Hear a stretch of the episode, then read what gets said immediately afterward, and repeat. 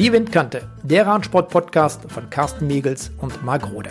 Episode 59. Ein gutes neues Jahr wünschen wir euch und hoffen wie ihr alle, dass 2021 ein besseres Jahr wird und Corona sich bald verabschieden wird. Seit fast einem Jahr beschäftigen wir uns mit der Corona-Pandemie. Im vergangenen Jahr mussten viele Sportveranstaltungen verschoben oder gar komplett abgesagt werden.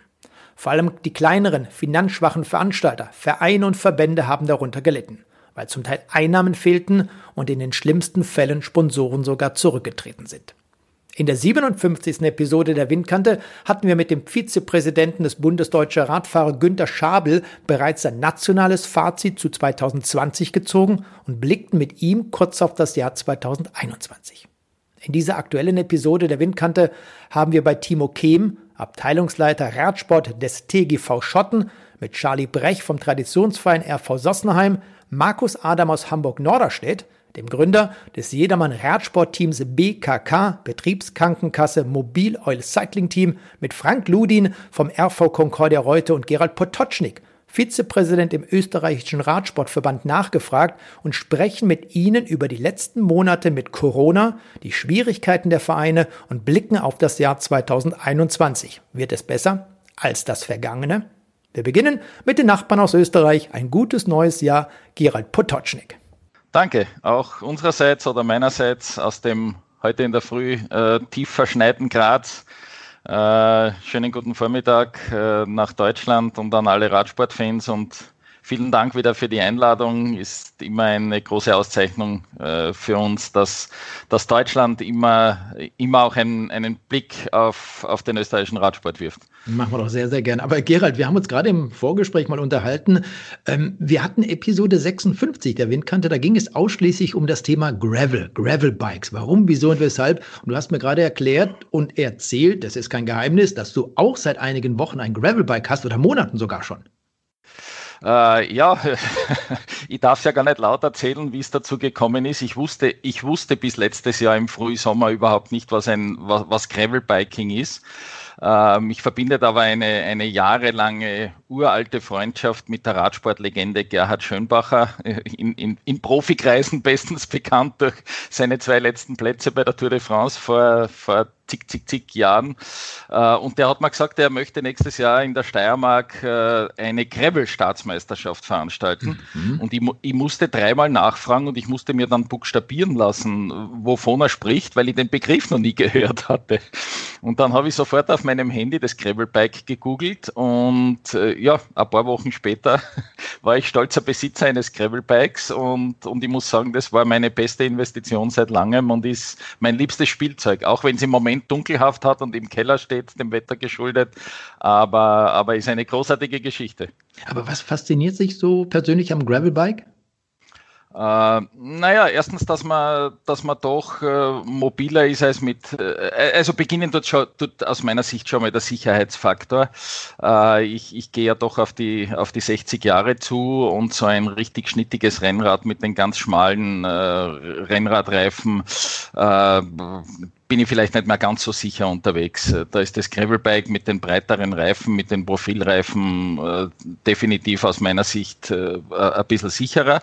Und man kann halt dann doch äh, gewisse, gewisse Offroad-Bereiche damit erkunden. Ich war zum Beispiel letztes Jahr am Neusiedlersee in dem äh, berühmten Naturpark unterwegs. Dort darf man mit keinem Auto hinein, zu Fuß ist es zu weit. Aber mit dem Gravelbike kannst du die ganzen Sandpisten äh, alle bestreiten und, und man sieht Sachen, man sieht Natur man sieht Tiere, die man, die man sonst nicht sehen würde. Und zugleich ist es auf der Straße trotzdem eigentlich sehr gut zu bewegen, hat, hat sehr wenig Rollwiderstand aus meiner Sicht. Und, und man fühlt sich halt doch ein bisschen als Rennfahrer, wenn man auf der Straße unterwegs ist.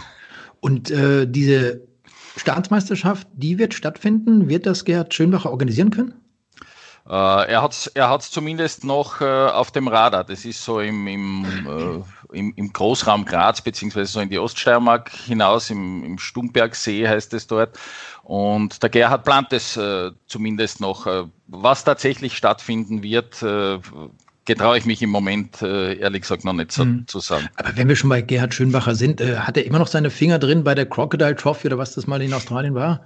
Ja, ja, der Gerhard hat noch, äh, die, die gibt es noch immer, die Krokodil Trophy. Und der Gerhard hat dort noch immer seine Finger drin und, und ich glaube, die hat ja letztes Jahr 20-jähriges Jubiläum gefeiert. Und ja, ja, der Gerhard ist noch, äh, lebt zwar nicht mehr in Graz, lebt im, im Norden von Graz, 50 Kilometer entfernt, aber ist noch immer sehr, sehr rührig, was den Veranstaltungssektor betrifft. Äh, organisiert er auch im Enstal, im Großraum Schladming die, die Alpentour Trophy, die er, glaube ich, sogar von einem Radsport Magazin zur schönsten, schönsten Mountainbike-Etappentour äh, gekürt wurde.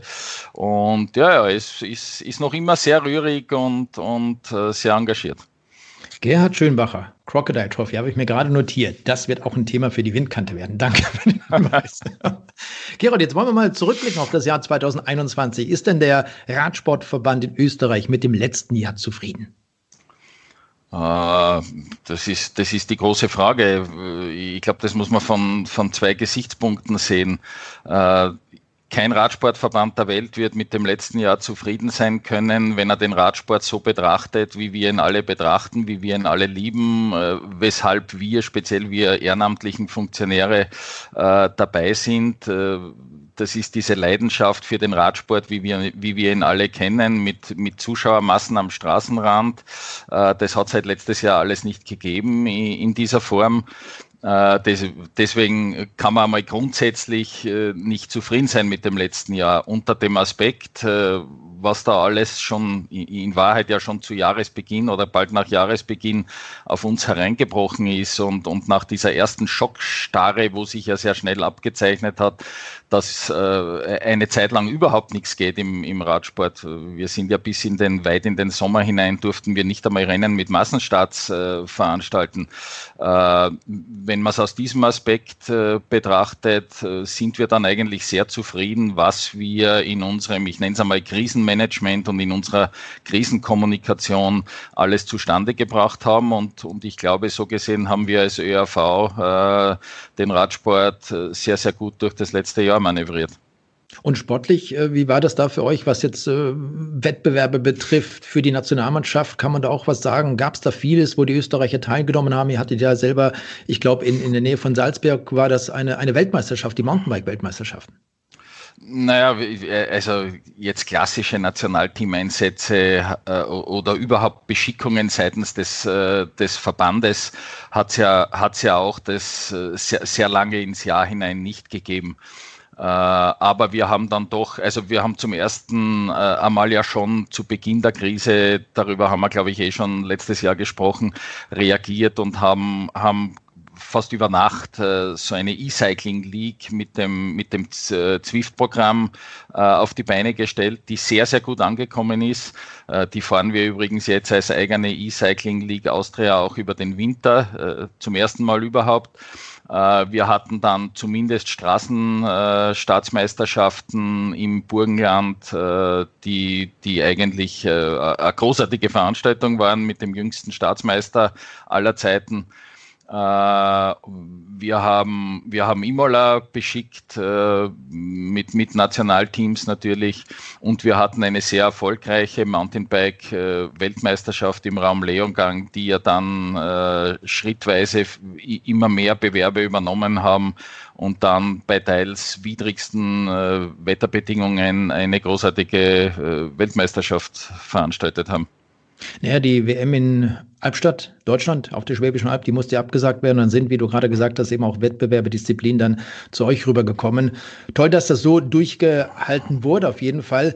Gibt es denn Vereine, Renngemeinschaften oder Mannschaften zum Beispiel, von denen man weiß, die sind äh, finanziell schwierig durch die Krise gekommen, die haben sogar finanzielle Einbußen? Gibt es da Rückmeldungen von seitens der Vereine, der Mannschaften?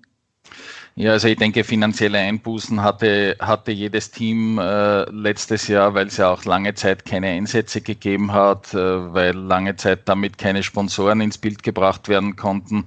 Äh, wir sind jetzt seit einiger Zeit als, als ÖRV auch in, in regelmäßigem Austausch, äh, vor allem mit unseren Kontinentalteams, mit unseren heimischen Profiteams, wie wir sie nennen, es ist ein Team in Niederösterreich auf der Strecke geblieben. Das wird wahrscheinlich heuer, heuer es nicht mehr schaffen, an den Start zu kommen. Äh, die anderen Teams haben sich halt so mehr schlecht als recht über die Runden gerettet. Aber ich glaube, dass es, dass es in Österreich und ich bin ja in meinem, in meinem Brotberuf für einen großen Konzern im Sponsoring tätig und, und kann es von dort her bestätigen. Es hat eine sehr, sehr große Solidarität seitens Wirtschaft, seitens Öffentlichkeit öffentlicher Hand in Österreich gegeben, äh, was Sponsorleistungen und was Unterstützungen betrifft. Also äh, mir sind eigentlich keine wirklich großen Rückforderungen von Sponsorgeldern oder nicht bezahlter Sponsorgelder bekannt. Dass es natürlich äh, für alle sehr, sehr schwierig war, äh, liegt auf der Hand. Aber wir haben ja dann auch im, im Sommer äh, statt unserer Rad-Bundesliga, die wir letztes Jahr, mit der wir neu durchstarten wollten und, und die wir sehr früh absagen mussten, haben wir dann ja eine Zeitfahrserie ins Leben gerufen, die Austrian Time Trial Series. Äh, und, und das war dann eigentlich eine großartige Geschichte, die auch von den Medien sehr gut angenommen wurde. Wir sind zum Beispiel bei, bei mir in Graz äh, ein Einzelzeitfahren auf einem Flughafengelände gefahren äh, mit, mit TV-Übertragungen und, und, und. Also wir haben halt versucht, den Sponsoren Plattformen zu bieten, die, über die man retten konnte, was, was zu retten war in dem Jahr. Schauen wir mal voraus in das Jahr 2021, gerade erst begonnen. Wie sehen die Planungen aus für dieses Jahr? Gibt es überhaupt schon Vereine, die auch sagen mussten, wir können jetzt gerade Anfang des Jahres die Veranstaltung, die wir geplant haben, nicht durchführen? Gibt es Absagen? Ja, also wirklich namhafte Veranstaltungsabsagen haben wir im Moment noch keine. Ganz im Gegenteil, wir sind, wir sind vorerst noch immer vorausgeschickt, äh, dass keine wirkliche Prognose aus meiner Sicht im Moment möglich ist. Ähnlich wie bei euch in Deutschland äh, ist ja im Moment noch alles in diesem sogenannten harten Lockdown. Äh, auch wenn der Spitzensport da begünstigt ist und Ausnahmen hat für seine Wettkämpfe, für seine Trainings, äh, in welche Richtung es wirklich geht und, und wie es wirklich losgehen wird, wissen wir ja, glaube ich, alle im Moment noch nicht. Aber unsere Planung ist auf jeden Fall eine sehr, sehr ehrgeizige und wir planen eigentlich eine, äh, eine Saison, wenn ich so flapsig nennen darf, als ob nichts wäre. Äh, wir wollen die Rad, äh, die Rad-Bundesliga heuer endgültig äh, neu auf die Beine stellen und neu ins Rollen bringen ab Mitte März. Wir planen, wir planen mit der, mit der Österreich-Rundfahrt zum üblichen Termin parallel zur Tour de France in der ersten Tour de France-Woche. Da wir werden eine Mountainbike-Weltmeisterschaft im Eliminator-Bewerb äh, mitten in Graz haben. In Graz ist heuer das Sportjahr 2021. Da steht das ganze Jahr im Zeichen des Sports. Äh, wir werden Staatsmeisterschaften im Kriterium in Graz haben. Da haben wir, da haben wir uns äh, mit, mit Österreich und mit Graz ein bisschen in Deutschland etwas abgeschaut. Diese, wir nennen das Sport Austria Finals. Es wird dann am Wochenende Anfang Juni an vier Tagen gebündelt alle namhaften Staatsmeisterschaften von fast 30 Fachverbänden in Graz geben. Da ist der Radsport natürlich stark dabei. Äh, es gibt äh, einen Mountainbike-Weltcup in Leogang, die, die sind durch ihre große, großartige Weltmeisterschaft in den, in den Weltcup-Kalender äh, jetzt hineingerutscht. Also wir planen schon sehr umfangreich für das kommende Jahr und, und wir haben im Moment auch noch keine definitiven Absagen. Ich glaube, glaub, es, wird, es wird im Moment auch niemand äh, konkret absagen, weil es halt doch noch ein bisschen Zeit ist bis zum Saisonstart und, und im Moment ja äh, niemand wirklich sagen kann, was möglich ist und was nicht. Zum jetzigen Zeitpunkt laufen ja noch viele Crossrennen. Ende Januar wird in Belgien die Cross-WM stattfinden. Ähm, wie sieht es aus mit der Staatsmeisterschaft in Österreich? Querfeld ein, findet die statt? Die Staatsmeisterschaft findet jetzt äh, im, im Jänner, da hat sich ein, ein Veranstalter in Niederösterreich gefunden und die Staatsmeisterschaft findet statt. Blicken wir noch mal voraus in Richtung Olympia. Wenn Tokio 2021 wirklich stattfinden sollte, wie habt ihr denn die Vorbereitung geplant mit den Kaderathleten?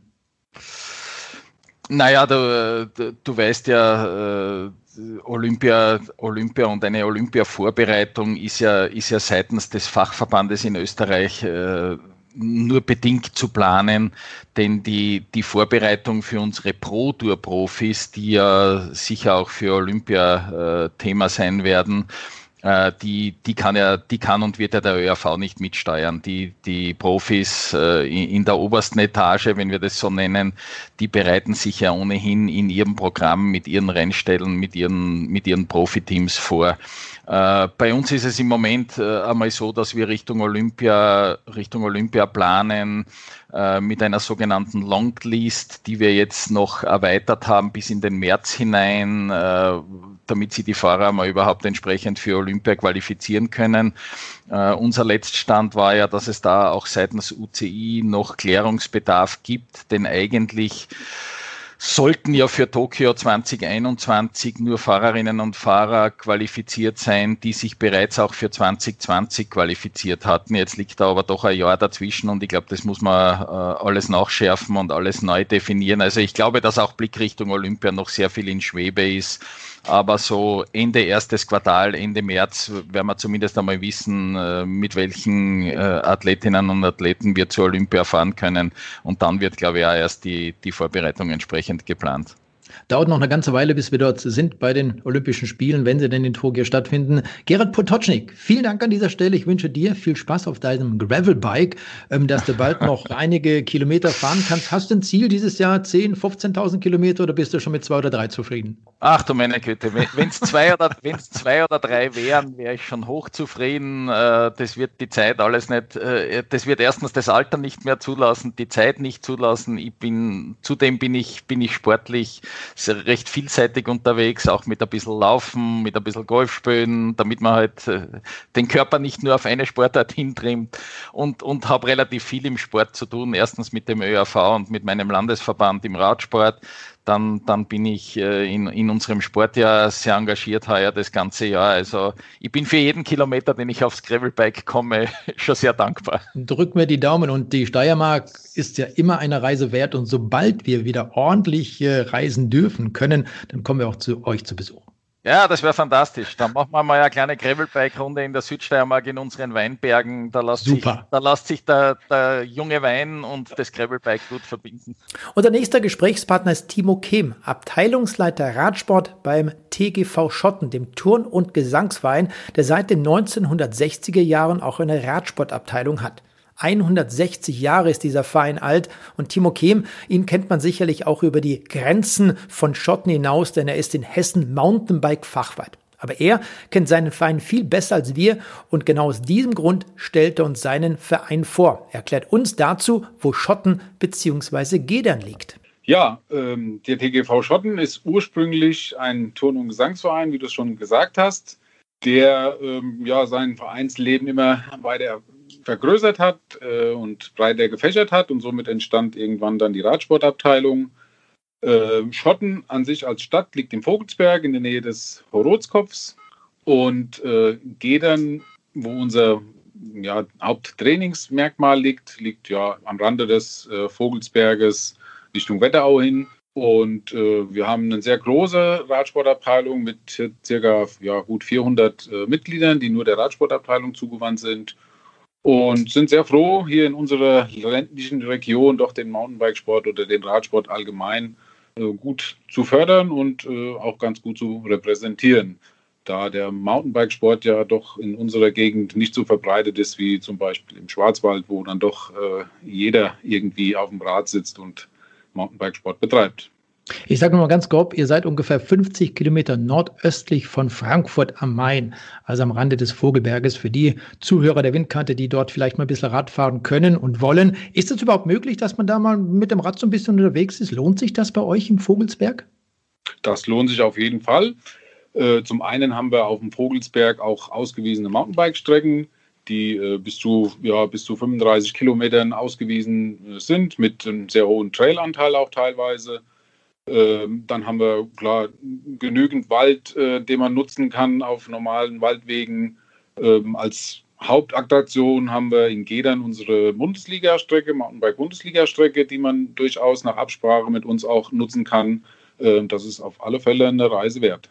Das heißt, wenn ich jetzt Lust habe, auf dieser Strecke zu fahren, dann muss ich mich oder sollte mich bei euch anmelden und dann kann ich auf dieser Strecke trainieren? Genau so ist es. Wir würden halt gerne wissen, wer sich auf unserem Gelände aufhält. Äh, es gibt dann so eine Haftungsausschlusserklärung. Ja, wenn halt was passiert, dass dann jeder selbst eigenverantwortlich äh, die Strecke nutzt und auch sämtliche Sicherheitsvorkehrungen, Helm fahren und so weiter, was halt eigentlich Standard sein sollte, aber trotzdem immer noch äh, ja manchmal manch einer darauf hingewiesen werden muss. Und wenn wir wissen, wann und wer kommt, äh, ist das für uns im Prinzip kein Problem. Timo, wir wollen ja auch über das Vereinsleben sprechen, inwiefern die Corona-Pandemie dieses Vereinsleben ja eingeschränkt hat. Aber ich finde dieses Thema, was du gerade angesprochen hast mit diesem Rundkurs, der ist, glaube ich, knapp vier Kilometer lang, sehr interessant. Und vielleicht solltest du an dieser Stelle auch nochmal über HWG dann sprechen, denn das ist einer, ja, dem dieses Gelände zum Teil oder auch ganz gehört und einer der großen Sponsoren eures Teams. Genau, da sind wir sehr gut äh, bedient mit unserem, ja, unserem Eckhardt, der Ober, das Oberhaupt, der Chef der Firma HWG Gedern. Der hat einen, einen kleinen, aber sehr anspruchsvollen äh, Radladen und der unterstützt uns da, ja, man kann schon sagen, perfekt äh, im Hinblick auf die Strecke. Äh, er hat dort äh, in Gedern ein Gelände angepachtet und teilweise auch dazu gekauft in seinem eigenen Besitz und wir haben das alles in Eigenleistung in den letzten ja, zehn Jahren, kann man sagen, äh, immer weiterentwickelt und sind mittlerweile auf einem sehr guten, sehr guten Stand, haben Bundesliga-Niveau und sind sehr beliebt, äh, was so Streckenführung und Abwechslung und so weiter äh, von den Sportlern her betrifft. Also jeder lobt die Strecke und äh, da muss man sagen, haben wir mit unserem Sponsor schon wirklich einen, einen guten Griff gemacht. Du, du klingst sehr emotional. Du, du, du strahlst Freude aus, wenn du über diese Streckenführung sprichst und so weiter. Dabei bist du aber selber ein Quereinsteiger. Das heißt, du hast früher selber Fußball gespielt. Waren dann die Knochen irgendwann müde, kaputt und du hast gesagt, ich gehe lieber aufs Rad oder wie war das bei dir? Ja, so kann man sagen. Dass, äh, man in, in, auf einem kleinen Dorf äh, spielt jeder Fußball. Da ist das einfach in der Gruppendynamik drin, dass jeder Fußball spielt und man hat dann irgendwann 15 Jahre Fußball gespielt, hat fast äh, alle Knochenbrüche, Knieverletzungen durch, ja. Und irgendwann sagt dann halt doch der Verstand, äh, lass das mal, mach, such was anderes. Naja gut, dann ist man ein bisschen Rad gefahren, aber weder im Verein noch irgendwie leistungsorientiert, einfach so aus Spaß. Und irgendwann hat meine Tochter äh, den Mountainbikesport über eine Schulferien, äh, ja, Ferienspiele, den Sport für sich entdeckt und, und so ist der Papa dann mit dazugekommen. Und das hat mich so begeistert und, und äh, hingerissen, dass ich dann auch immer mehr in den Sport eingestiegen bin. Anfangs doch öfters mit dem Rennrad, aber mittlerweile dann doch lieber der Mountainbiker, der ja, unsere schöne Strecke nutzt oder auch über unseren Vogelsberg fährt. Und ja, begeistert mich einfach, dass, dass die Natur, das, auch das alleine durch die Gegend fahren, die Ruhe genießen. Also von daher eine zweite Liebe entdecken. sehr gut, sehr gut. So soll das sein. Lass uns mal über euer Vulkan-Race sprechen. Was ist das denn ganz genau? Ja, das Vulkan-Race ist äh, auch über die Jahre gewachsen. Wir haben angefangen mit, mit Kinderrennen. Das war der sogenannte Hessen Cup, wo die Kinder ähm, erst einen technischen Teil fahren mussten, so ein Trail-Parcours mit Paletten und so weiter und dann halt eine kleine, ein kleines Rennen gefahren sind in unserem kleinen Wäldchen. Und das hat sich immer weiterentwickelt. Man wollte dann auch für die Älteren äh, was anbieten aus dem Verein, ja, die dann auch irgendwann, sage ich mal, nationale Rennen gefahren sind. Das ist ja die Bundesnachwuchssichtung für U15 und U17-Jährige. Äh, denen wollte man ja auch ein Heimrennen bieten und äh, somit sind wir dann auch mal in die Bundesnachwuchssichtung als Veranstalter reingerutscht und das wurde immer größer. Dann haben wir Bundesliga Luft schnuppern wollen und es hat dann auch marketingtechnische Gründe gehabt, dass man gesagt hat, ja, man muss das Ganze ja auch irgendwie ein bisschen aufpäppeln und einen schönen Namen macht ja auch schon was her. Und so entstand vor circa vier, fünf Jahren der Name Vulkan Race Gedern. Jetzt gibt es viele Sportveranstaltungen, auch viele Radrennen, die sind letztes Jahr abgesagt worden. Die müssten wahrscheinlich auch 2021, zumindest mal Anfang des Jahres, abgesagt werden. Aber ihr habt im letzten Jahr, das war im Oktober gewesen, die U15 und U17 deutsche Mountainbike-Meisterschaften ausgerichtet. Wie kam es denn dazu? Das kam durch Zufall. Also wir hatten ja normalerweise für Mai, ja, Pfingsten, unser äh, normales Standardrennen geplant, das ja dann auch äh, leider abgesagt werden musste. Und da wir selbst im Verein viele Sportler haben, die sich auf Veranstaltungen freuen und gerade auch auf ja, nationaler Ebene, ähm, kam irgendwann der BDR auf uns zu und sagt, hier, ihr habt doch ein perfektes Gelände. Ja, der Aufwand ist nicht so groß. Ihr habt in Gedern einen äh, sehr großen Campingplatz, weil doch viele Sportler mit den Campingwagen unterwegs sind und ihr würdet euch anbieten, ähm, da nochmal für den Nachwuchs eine deutsche Meisterschaft auszurichten. Könnt ihr euch das vorstellen? Naja, wir haben uns das im Verein überlegt und haben geguckt, was ist machbar in der aktuellen Lage. Und ja, da wir doch glücklicherweise eine Outdoor-Sportart sind, kann man da doch viel machen noch im Vergleich zu den Hallensportarten. Und äh, somit war für uns das eigentlich schnell entschieden, für den Nachwuchs äh, die Meisterschaft auszurichten. Und im Nachhinein muss man sagen, war es eine sehr gelungene Veranstaltung.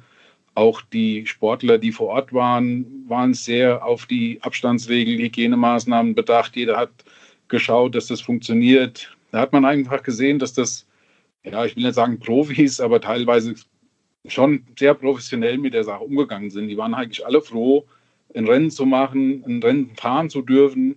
Und das hat uns bestärkt im Nachhinein, dass wir es auch gemacht haben. Kann man denn sagen, dass die Auswirkungen der Corona-Pandemie auf euer Vereinsleben in Gedern relativ gering waren? Ja, ich glaube schon, dass es geringer war wie, wie andere Sportarten. Also wir haben jetzt glücklicherweise keine laufenden Kosten, die man abdenken muss mit, sage ich mal jetzt, Veranstaltungen, wo man große Einnahmen generieren muss, damit das Vereinsleben an solches weiterlaufen kann. Wir haben ehrenamtliche Trainer, die nur, sage ich mal, ein kleines Honorar bekommen, wenn sie auch tatsächlich Training anbieten. Ähm, von daher, die Kids haben doch eigenständig trainiert teilweise. Ähm, von daher, sage ich mal, geht es klimpflich ab. Vorerst mal, wie es natürlich jetzt aussieht, wenn es wieder anläuft, sind die Kids immer noch mit voller Euphorie dabei, müssen wir die alle wieder bei Null abholen. Äh, da habe ich größere Bedenken. Das ist ja gerade ein wichtiger Punkt. Äh, wir kennen das von den Berufsradfahren. Wir haben auf Eurosport auch immer wieder darüber gesprochen. Wenn man kein Ziel hat, man weiß nicht, wann zum Beispiel die Klassiker kommen, ob die Tour de France überhaupt ausgetragen wird, ja oder nein. Das heißt, man hat kein Ziel, auf das man hintrainieren kann. Man fährt immer wieder im Grundlagen-Ausdauerbereich. Und wie ist das bei den Kindern? Wie hält man die bei Laune? Ja, das ist die große Frage. Das ist die große Frage. Da, wir haben ja doch schon viel Abwechslung geboten. Wir haben über den Winter unser Hallentraining äh, um die Athletik zu fördern. Wir machen spielerisch die Fahrtechnik. Ähm, so die, die Ausdauertouren mit den Kids fährt man ja sowieso nicht so in dem Sinne. Ähm, also das erscheint mir schon als schwierig. Ja. Also wir mhm. versuchen immer mal mit in WhatsApp-Gruppen Grüße zu schicken und die Daumen zu drücken, dass es bald wieder losgeht. Jetzt zu Nikolaus kleine ähm, Paketchen verteilt, damit einfach der Kontakt zu den Kids immer noch mit dem Verein äh, noch da ist, ja, dass das nicht gänzlich abreißt. Ich hatte mich mal mit Christian äh, Lichtenberg unterhalten, auch mit äh, Grassmann zum Beispiel.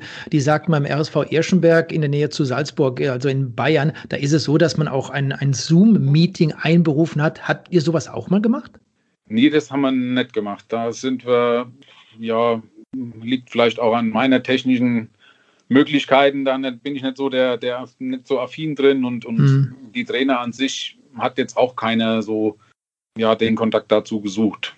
Lass uns mal über die Sponsoren reden. Wir haben äh, mit vielen Vereinen gesprochen, auch mit verschiedenen Sportlern. Wir haben mit Mannschaften gesprochen. Da und dort gibt es dann doch ein kleineres Problem, manchmal auch ein größeres Problem mit den Sponsoren.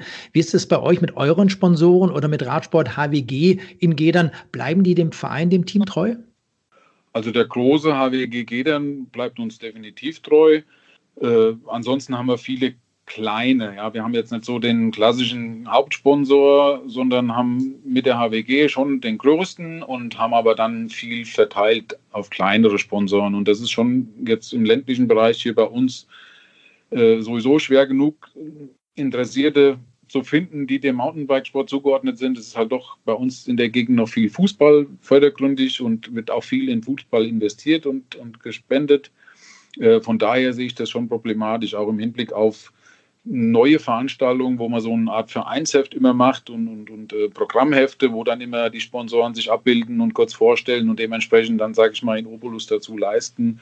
Und das sehe ich schon schwierig für das kommende Jahr jetzt. Äh, sind die alle noch so dabei? Ja, gerade viele kleine Läden, die jetzt bedingt äh, geschlossen sind oder die äh, Gaststätten, Hotels, die hier so sind, äh, die touristisch ja gar nichts machen durften, ähm, da sehe ich schon, ja, sehe ich schon skeptisch, ob der so weiterläuft im nächsten Jahr oder in diesem Jahr. Dadurch wird das Türklinkenputzen noch deutlich schwerer. Das ist wohl wahr, ja. Aber nichtsdestotrotz, wir blicken mal auf das Jahr 2021, denn in diesem Jahr soll es auch deutsche Meisterschaften in Marathon geben, Mountainbike-Marathon allerdings am Hohen Twil, das heißt in Singen am Hohen Twil werden diese ausgetragen und die Cross-Country Meisterschaft, die nationale. Letztes Jahr war es also die Klasse U15, U17 und jetzt der Elite. Die wird am 6. Juni 2021 bei euch stattfinden. Ist denn da soweit alles in trockenen Tüchern? Plant ihr da schon im Vorfeld? Denn bis zum Juni dauert es auf der einen Seite noch eine ganze Weile. Auf der anderen Seite weiß man ja auch nicht, was im Juni mit Corona sein wird. Genau, also die Verträge mit dem BDR sind gerade im Machen. Also wir haben da jetzt noch ein paar Änderungswünsche und äh, das muss mit dem BDR noch abgesprochen werden. Äh, unser Plan war eigentlich schon früher, das abzuschließen, aber jetzt durch die aktuelle Lockdown-Situation wollen wir halt, halt auch uns nicht äh, im Vorstand so treffen und das alles immer virtuell zu machen, ist halt auch nicht immer so einfach. Ähm, aber das sind die anfänglichen Planungen und jetzt werden wir zeitnah in die volle Planung einsteigen müssen. Ja, es gibt gewisse Dinge, die schon geplant werden müssen, die auch vorbereitet sein müssen, auch wenn es noch ein halbes Jahr hin ist. Aber ich bin doch recht zuversichtlich, dass das stattfinden kann, dass die Lage sich wieder etwas entspannt bis in Juni hin. Und äh, von daher sehr optimistisch eigentlich. Timo Kehm, Abteilungsleiter Radsport bei der TGV Schotten. Vielen Dank für das Gespräch. Tolle Informationen. Wir drücken euch die Daumen, dass es klappt. Vor allem auch mit der deutschen Meisterschaft am 6. Juni und dass der Nachwuchs, die jungen Sportler dem Radsport, dem Mountainbikesport, welcher Disziplin auch immer treu bleiben. Vielen Dank und alles Gute. Danke auch. Wir gehen mit der Windkante einen Schritt weiter und zwar in Richtung Frankfurt, RV Sossenheim. Charlie Brech am Mikrofon der Windkante. Charlie, vielleicht mal von deiner Seite aus, was ist denn das überhaupt für ein Verein, der RV Sossenheim? Vielen, die etwas älter sind, äh, so wie wir zum Beispiel, um die fast schon 60, sicherlich noch bekannt unter dem Namen RV Henninger Sossenheim.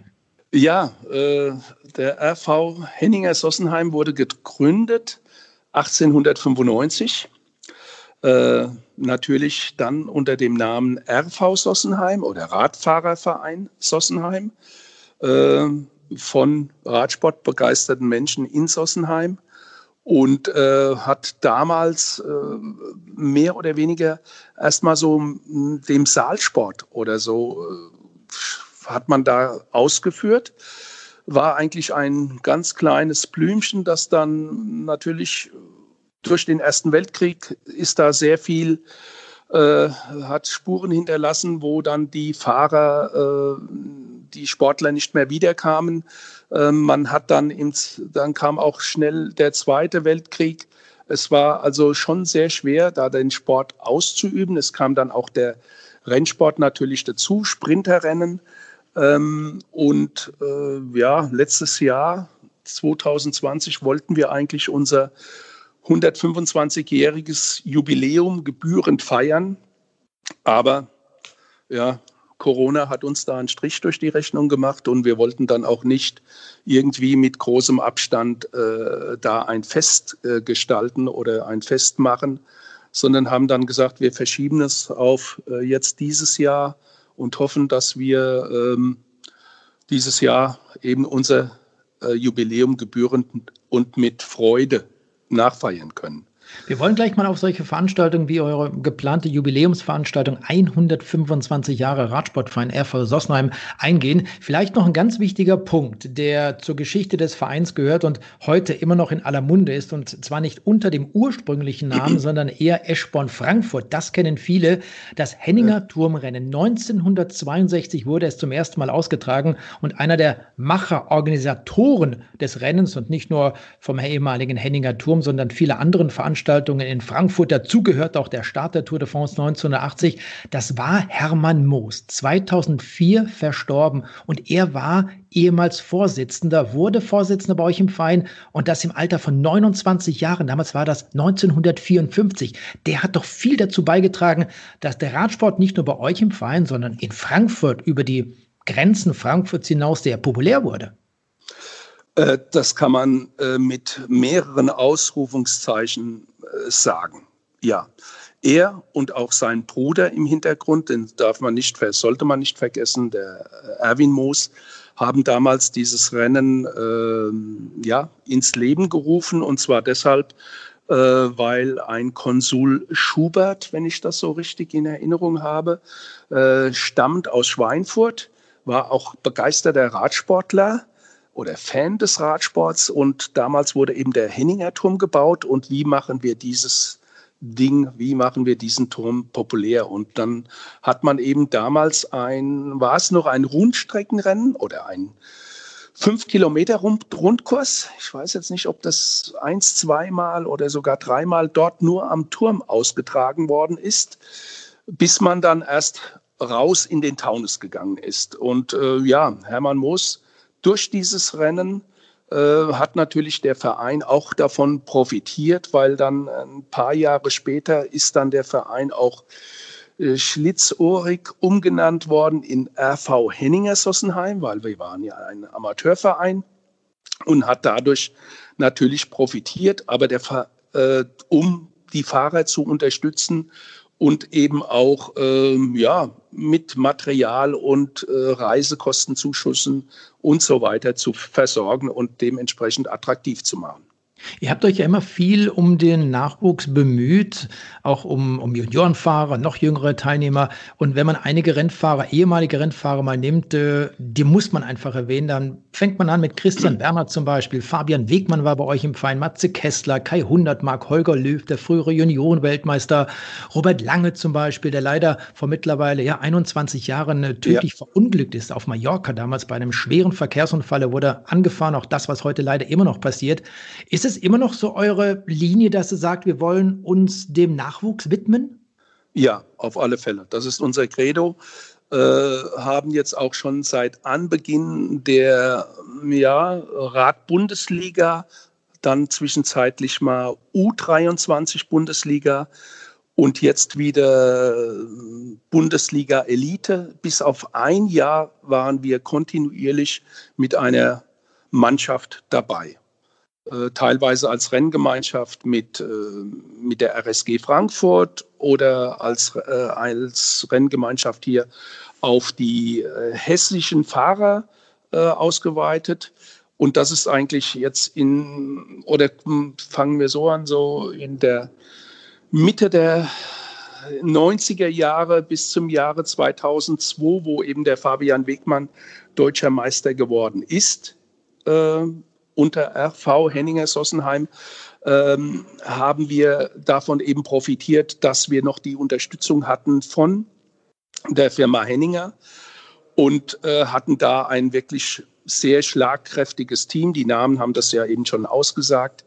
Äh, hatten wir ein schlagkräftiges Team zusammen und ähm, haben, mussten aber dann äh, ich sage mal, in den 2000er Jahren dann sehen, dass wir eben, Henninger war nicht mehr unser Sponsor und da wurde das so ein bisschen ja auf kleinerer Flamme dann nur noch möglich, das Team zu formen. Aber wir geben den Fahrern heutzutage Perspektive, ihren Sport immer noch auszuleben.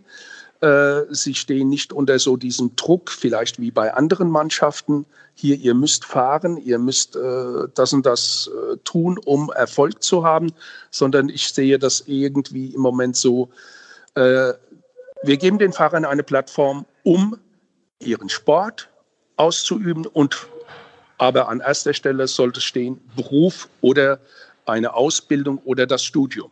Das ist im Moment unser Credo.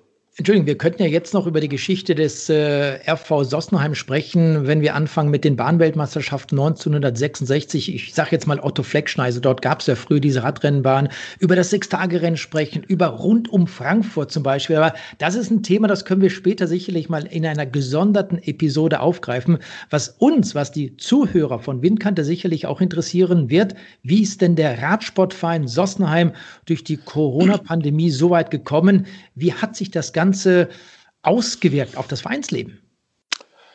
Tja, das ist mehr oder weniger zum Stillstand gekommen, muss man sagen. Äh, die Fahrer trainieren im Moment nur alleine. Es ist ja auch nur noch so äh, erlaubt. Ähm, man muss eigentlich auch sagen, äh, ja, man verliert so langsam die Lust, für mich auch, muss ich wirklich auch sagen, weil man keine Perspektive hat.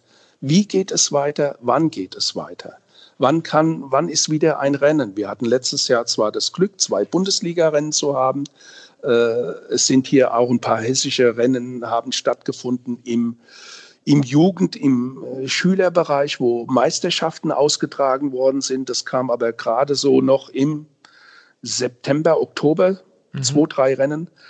Aber es fehlt irgendwie so, dieses, dieser Spirit ist irgendwie nicht mehr da. Und das Ziel verliert man irgendwie vor Augen. Für was bereitet man sich eigentlich vor? Wann kann ich endlich wieder, äh, ich sage jetzt mal, die Riemen zumachen am, am Fuß und oder die, die Schuhe richtig festschnüren und kann äh, ein Rennen äh, bestreiten? Und muss mich nicht nur äh, gegen irgendwie, gegen irgendwie äh, die Uhr oder gegen den eigenen Körper oder gegen den eigenen Willen durchsetzen. Das heißt, es sind dann schon auch die Rückmeldungen, die du, die ihr, die Vorstandschaft von den Mitgliedern, von den aktiven Lizenzierten bekommt. Ja, das kann man, also ich will es jetzt nicht mal sagen, dass das, äh, man ist immer noch optimistisch, dass mhm. es dieses Jahr irgendwann jetzt anfängt. Wir haben auch äh, jetzt wieder ein Team zusammen für dieses Jahr, was ich glaube, das ist relativ schlagkräftig, aber es fehlt ja allein schon das, dass die ganze Wintervorbereitung, wo man im Team zusammen ist, wo man das und das alles besprechen kann. Hier, äh, man kann mit 10, 20 Leuten mal zusammen fahren, äh, sieht, wie gut bin ich, wo stehe ich mhm. im Moment das entfällt alles. Man kann es vielleicht hier oder da in den Wattzahlen sehen, was trainiert der eine, was macht der eine, wo äh, holt der eine sich sein, sein, wie heißt so schön, Komm oder sowas. Ne? Ja, genau. wo stehe ich da? Äh, äh, Hänge ich den einen da ab oder nicht? Oder jetzt wie, äh, wie gesehen äh, eine, eine äh, diese Weltmeisterschaft der, äh, was war das, hilf mir mal. Äh, die, das Ganze online ausgetragen, ne? Korrekt, ja. Äh, diese e, ja. E-Bike-Weltmeisterschaft. Und, Aber, und das macht irgendwie nicht so einen richtigen Spaß. Charlie, du hast ja vorhin schon angesprochen, ihr hattet geplant, eine Jubiläumsfeier durchzuführen. 125-jähriges Jubiläum RV Sossenheim. Das ist abgesagt worden. Ich weiß nicht, ihr hattet auch eine Ausstellung geplant, ob diese durchgeführt werden konnte. Und dann gibt es ja und Frohen Leichmann seit 1966 ein Rundstreckenrennen, das 2020 auch abgesagt werden musste. Wie wird denn das Vereinsleben weitergehen im Jahr 2021? Denn Corona sind wir noch nicht wirklich los.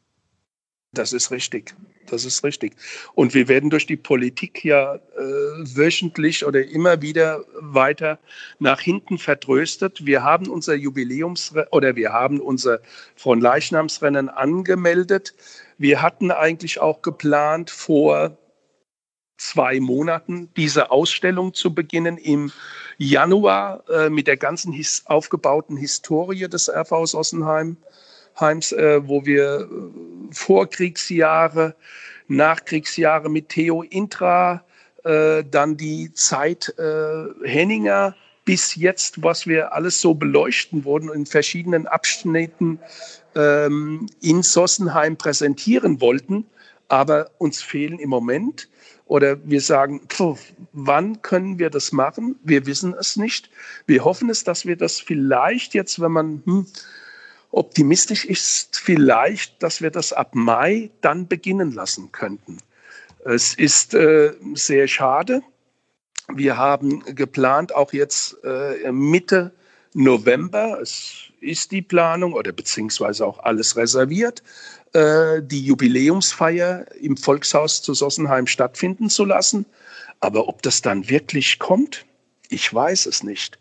Weil ich bin auch ein Typ, der eigentlich sagt, ähm, in einem großen, in so einem Volkshaus oder sollte die Feier auch stattfinden, wo man mit zehn Leuten am Tisch sitzt, ohne Abstand und ohne Maske und sich auch irgendwo mal an einen Stehtisch stellen kann und mit einem äh, bei einem Glas Bier oder Wasser, wie auch immer, sich nett unterhalten kann. Mhm. Aber nicht, dass man das Ganze auf Abstand irgendwo ausführen wird. Dann müssen wir es wieder ein Jahr verschieben. Bin ich eher der Meinung, als äh, ja dann sowas äh, kastriert äh, durchzuführen. Bleiben denn die Sponsoren dem Verein treu oder gibt es da auch schon Firmen, die gesagt haben, wir können momentan den Radsportverein nicht weiter unterstützen, weil wir selber in finanzielle Schieflage geraten sind? Äh, jein, äh, muss ich eigentlich so antworten, dass wir eigentlich dann letztes Jahr, als wir dann äh, die Sponsoren, wir haben schon Sponsorengelder gesammelt gehabt für dieses Jubiläum natürlich, waren da auch sehr rührig und das war auch alles okay. Aber dann haben wir damit aufgehört, als auf einmal die Krise kam. Und äh, müssen jetzt äh, uns eben Sponsoren aussuchen, die eigentlich vielleicht mal, die jetzt äh, sehr gut durch die Krise, wie die Radbranche, Radgeschäfte, mhm. äh, so gekommen ist. Äh, aber wir haben treue Sponsoren, die uns auch unterstützen und dann auch äh, noch immer Gewehr bei Fuß stehen. Es sind auch viele Privatleute, Gönner dabei, ähm, die ich jetzt hier nicht, natürlich nicht namentlich erwähnen möchte, aber die uns dann eben auch und den Verein unterstützen. Sehr schön, dass es das immer noch gibt, dass es also Privatpersonen gibt, die die Vereine dann wirklich unterstützen. Denn die Vereine sind wichtig für den Nachwuchs, für die Kinder und alles, was dazugehört. Wenn man solche Rennen hat, wie dieses Fronleichnam-Rennen, das seit 1966 ausgetragen wird und jetzt kann man es nicht austragen aufgrund der Corona-Pandemie, fehlen dem Verein dadurch auch wichtige Einkünfte durch solche Veranstaltungen? Nein, das möchte ich eigentlich nicht, äh, kann ich nicht sagen, äh, weil wir äh, sind eigentlich dieses Rundstreckenrennen in Sossenheim, was schon seit 1966 besteht. Ähm, wenn man sieht, was Preisgelder, Absperrungen, Verkehrsumleitungen, was das alles kostet, ähm, dazu kommt noch hier Erste-Hilfedienst Anmietungen von, äh, vom Volkshaus, was jetzt nicht so äh, immens ist. Aber da kommen schon Gelder zusammen, äh, dass sich das gerade so trägt. Aber wie gesagt, wir, wir schaffen das, wir stemmen das auch immer wieder jährlich ähm, und äh, kommen damit mit immer mit so einer schwarzen Null äh, da heraus weil wir eben diese Sponsoren, die ich eben schon angesprochen habe, im, im, in der Hinterhand haben und uns immer wieder unterstützen. Charlie Brech, Vorsitzender des RV Sossenheim. Seit 1895 ist es die Hochburg des Radsports, unter anderem die Hochburg des Radsports in Frankfurt am Main. Vielen, vielen Dank und euch alles Gute für das Jahr 2021. Dankeschön. Die Windkante beschäftigt sich in dieser Ausgabe mit der Corona-Pandemie, das, was den Vereinen möglicherweise fehlt, das, was alles weggenommen wurde, insofern was eben auch die Wettbewerbe betrifft. Und dazu gehört auch der German Cycling Cup. Wir haben aktuell Markus Adam bei uns in der Leitung. Er ist Gründer des Teams Merkurdruck, aktuell das Team BKK Mobil Oil. Markus, wie geht's dir denn in Corona-Zeiten so ganz persönlich? Ja, wir haben uns äh, mittlerweile äh, natürlich an die Situation gewöhnt, glaube wie viele, und versuchen das Beste daraus zu machen. Das Schöne bei uns im, im Hobbybereich ist ja, dass wir viel an unseren Defiziten arbeiten können. Und da haben wir die letzten Monate für genutzt. Aber jetzt werden wir langsam ungeduldig und hoffen, dass äh, langsam auch eine Sportnormalität wieder eintrifft. Das, äh, da würden wir uns freuen. Der German Cycling Cup 2020 ist komplett abgesagt worden. Darüber werden wir gleich noch sprechen, welche Folgen das für dein Team hat. Aber ich will erst einmal zurückblicken. Das liegt ungefähr 10, 12 Jahre zurück. Im Jahr 2008 ist es wohl gewesen, da hast du als Geschäftsführer des Merkur Druck in Hamburg-Norderstedt dieses Team Merkur Cycling Team gegründet. Woran lag damals dein Interesse, dieses Team zu gründen? Ach, das war ein ganz persönliches. Ich habe äh, 2007, 2008 mein, mein eigenes Leben umgestellt und gemerkt, dass es äh, vielleicht besser ist, äh, sich mal zu bewegen. Und äh, da war für mich Radsport ein Schlüsselerlebnis. Ich hatte sehr schnell sehr viel Spaß, hatte äh, Jedermannrennen damals die erste Velotone in Berlin an der teilgenommen und war Feuer und Flamme für den Radsport. Äh, habe dann durch ganz äh, ja, nette Kontakte äh, Arthur Tabat, den damaligen Veranstalter und äh, ja, Lebensretter von rund um Köln kennengelernt. Und der sagte irgendwann an einem Abend bei einem Glas Wein zu mir, weißt du was, Junge, du musst nicht quatschen, du musst machen. Und äh, das habe ich dann ernst genommen und so ist es entstanden, dass wir gesagt haben, okay, alle reden darüber, der Radsport liegt am Boden, versuchen wir doch mal in unseren Möglichkeiten wirtschaftlich was zu machen und da haben wir das äh, Merkur Cycling Team gegründet und äh, versucht, ja, uns äh, natürlich äh, die, oder die, die, die eigene Freude, die wir am Radsport haben, an äh, anderen weiterzugeben. Aber die Jedermann-Szene in Deutschland oder auch national kann man sagen, international, die stand ja damals noch in den Kinderschuhen. Wie habt ihr das Ganze vorangetrieben? Habt ihr gecastet? Habt ihr Bewerber für das Team gesucht? Wie hat das damals funktioniert? Na, wir sind damals tatsächlich im, von den äh, eingesessenen Amateur-Radsportlern mit sehr viel Kritik äh, äh, ja, zugeschüttet worden. Also wir würden nicht wissen, wie es funktioniert und das macht man nicht und das ist alles falsch. Und wir, es war mir damals zu vereins und auch tatsächlich, muss ich sagen, verbandsdominiert und wir hätten keinen Fuß in die Tür bekommen. Da kam der German Cycling Cup und der kam genau richtig, weil wir natürlich gesagt haben, wir wollen unsere Marke bekannt machen, wir wollen unser Produkt bekannt machen und wir müssen nicht an Rennen teilnehmen, die in Industriegebieten teilnehmen, sondern wir wollen an Rennen teilnehmen, die einen großen, die große Bühne haben. Und da war der German Cycling Cup für uns genau das Richtige. Wurde wirklich ja in den ersten Jahren belächelt von Amateuren. Ich weiß nicht, wie es heute ist. Ich habe es irgendwann mal abgeschüttelt, mich darum zu kümmern. Aber äh, ich glaube, da findet ja schon vernünftiger Jedermann-Radsport statt. Und warum hat das Team jetzt den Namen BKK, also die Betriebskrankenkasse, unterstützt das Team als Sponsor, diesen Namen angenommen? Äh, also nach wie vor ist es so, dass, die, dass das ein Produkt von uns ist. Also die, auch der Radsport in dem Fall äh, ist eine eigene Unit, ist auch seit vielen Jahren eine eigene Firma, ist losgelöst von der Merkur Druck, ist die Merkur Sport GmbH und die hat, äh, deren Aufgabe ist es praktisch ein Radspiel, Rad, Radteam äh, im, zum Laufen zu halten und das ist dank der Unterstützung der BKK als Hauptsponsor in den letzten Jahren möglich gewesen. Also Merkur Druck war nach sechs, sieben Jahren für sich auch so, dass wir als Unternehmen entschieden haben, wir haben im Radsport äh, unsere wirtschaftlichen Möglichkeiten ausgereizt und haben dann gesagt, okay, wir äh, probieren mal einen Sponsor zu aktivieren und das ist uns mit der BKK gelungen. Aber das hört sich ja alles wirklich extrem professionell an, wenn man hört, man hat extra eine Firma gegründet, die das Team dann äh, auch entsprechend leitet, dass finanziell natürlich auch einiges abgewickelt werden kann und abgewickelt werden muss. Ist denn die Infrastruktur für die Teammitglieder auch so professionell?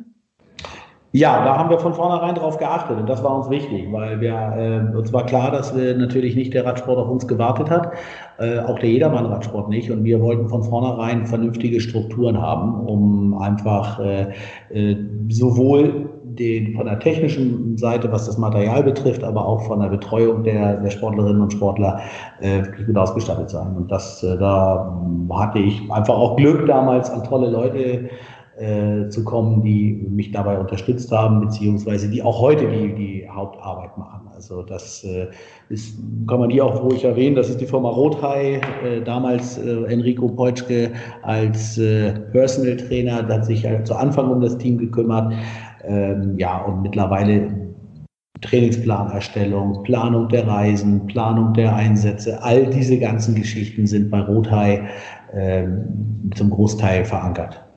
Jetzt ist das Jahr 2020 eigentlich ein Jahr, das man zum größten Teil allerdings auch äh, hier auf sportlicher Ebene, was den German Cycling Cup betrifft, in die Tonne kloppen kann. Wie war denn die Corona-Pandemie? Wie hat sich diese Pandemie auf das Teamleben, auf die Mannschaft ausgewirkt?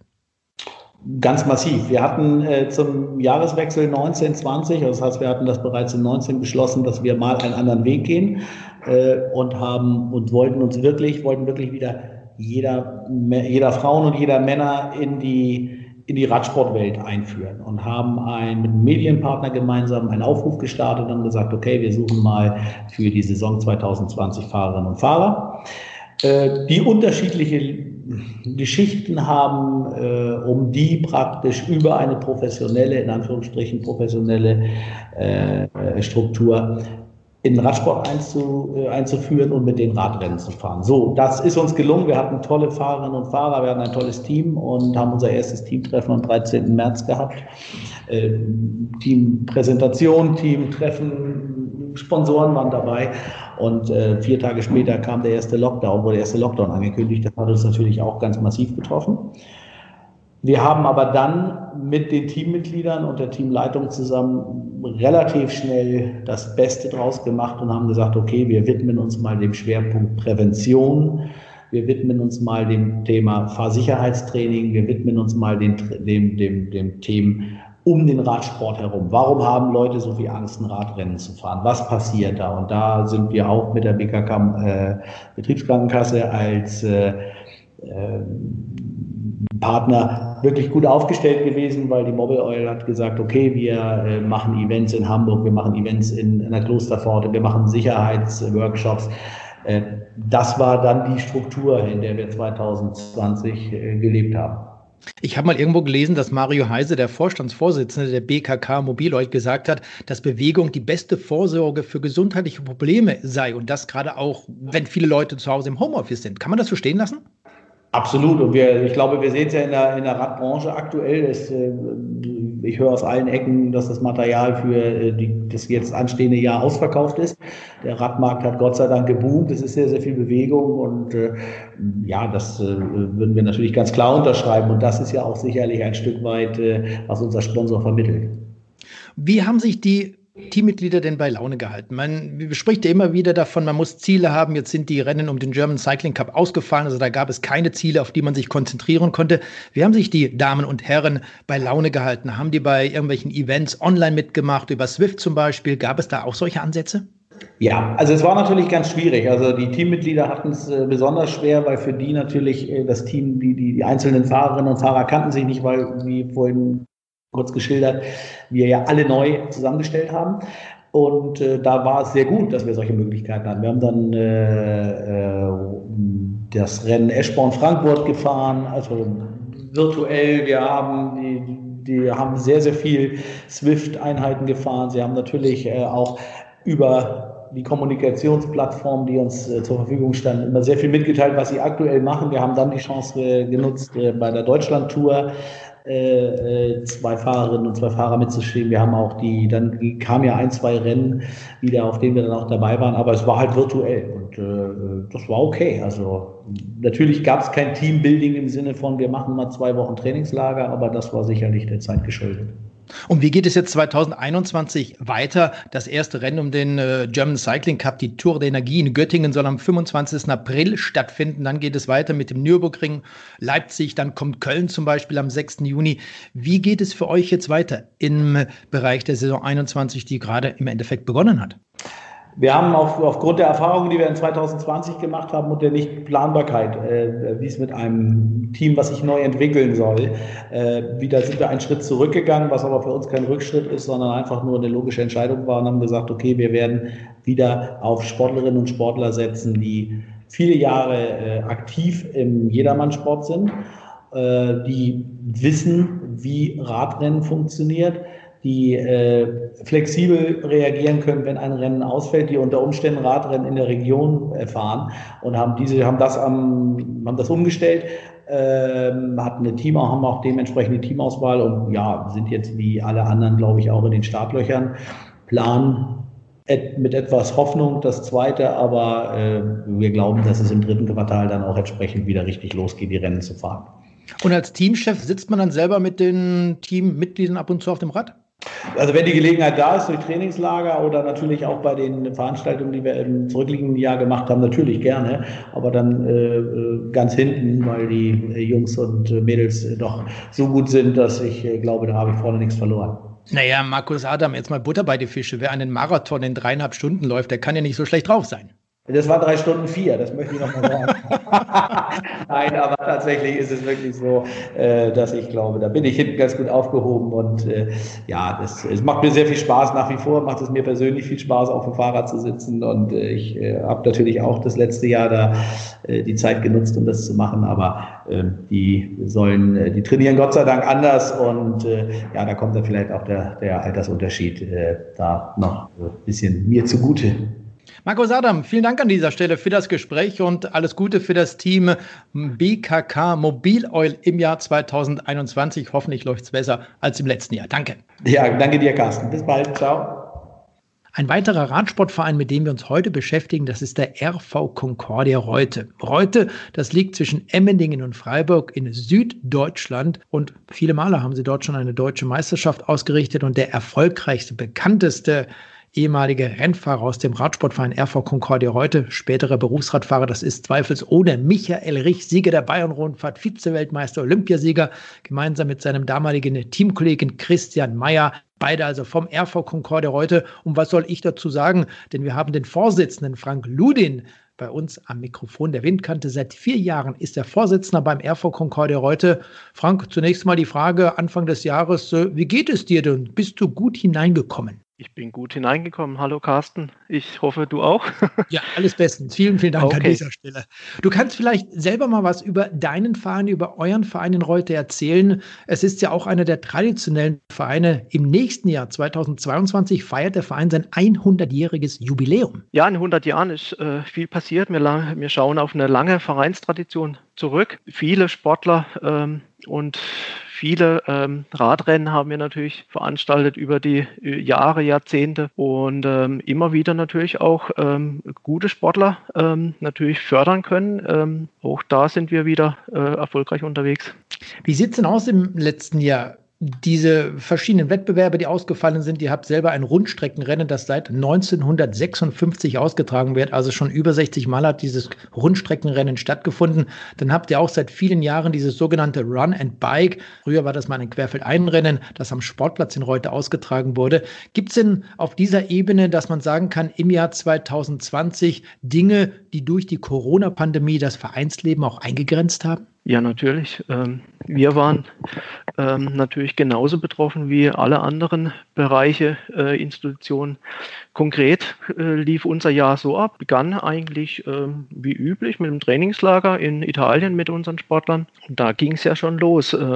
Da, das war die Zeit, wo kurz davor die oder kurz danach die Grenzen geschlossen wurden. Und da haben wir natürlich schon geahnt, uh, da ist da, da rollt auf was, was auf uns zu. Im Sommer, wo wir natürlich unser Radrennen äh, traditionell veranstalten, war natürlich, mussten wir absagen, weil natürlich keiner wusste, wie es überhaupt funktionieren äh, könnte. Und leider natürlich auch unser Run und Bike kurz vor Weihnachten, vierter Advent. Da war natürlich längere Zeit im, im Herbst, Oktober, November noch die Hoffnung da, dass wir was machen können. Aber war natürlich dann auch äh, dem Coronavirus sozusagen zum Opfer gefallen. Wenn man jetzt überlegt, ihr wart im Trainingslager in Italien, wie sind dann die Vereinsmitglieder auf diese Einschränkungen äh, oder wie haben sie reagiert, möchte ich mal fragen, auf diese Einschränkungen im Lockdown, dass man eben auch im Training nicht so trainieren durfte, wie zum Beispiel im Trainingslager in Italien, dass man nur zu zweit allein unterwegs sein durfte? Ich meine, da muss man natürlich sagen, äh, Radsport lässt sich im Training gut alleine zu zweit über eine gewisse Zeit ähm, bewerkstelligen. Das ist zweifellos, zweifelsohne ähm, ein Vorteil gegenüber jetzt der klassischen Mannschaftssportart. So haben wir natürlich auch darauf reagiert, ähm, dass die Sportler ähm, erstmal ihre Trainings soweit äh, weiter fortführen. Natürlich nicht in der Gruppe, sondern ähm, im Einzel- oder im, im, im Zweiertraining. Und im Sommer konnten wir ja endlich dann wieder auch mit, dem, mit kleinen Gruppen dann wieder starten, was natürlich uns wieder äh, alle Sportler natürlich gefreut hat äh, sich wieder zu treffen. Aber Wettbewerbe waren natürlich ähm, erstmal keine und es waren natürlich erstmal eine schwierige Situation für die Motivation, diese aufrechtzuerhalten.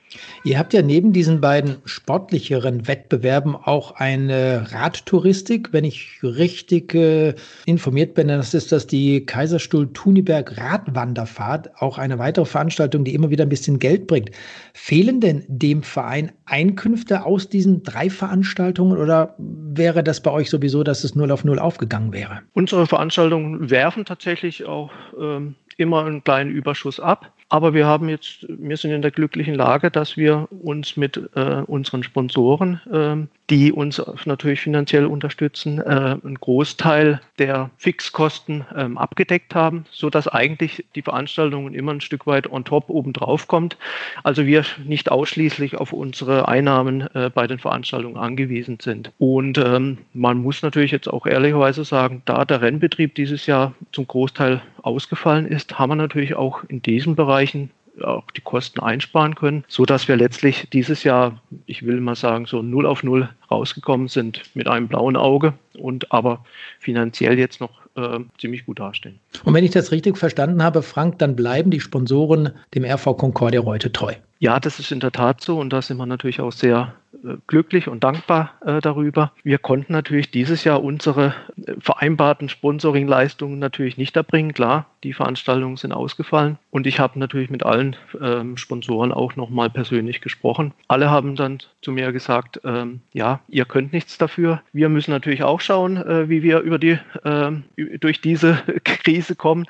Aber die finanziellen Möglichkeiten waren gegeben und äh, dann kam auch die Zusage, äh, wir können euch da auch weiterhin äh, die, auch dieses Jahr so unterstützen, dass ihr dann auch nächstes Jahr durchstarten könnt wieder. Sehr schön, das ist immer klasse, wenn man sowas hört. Das Vereinsleben selber im gerade begonnenen Jahr, wie geht es weiter.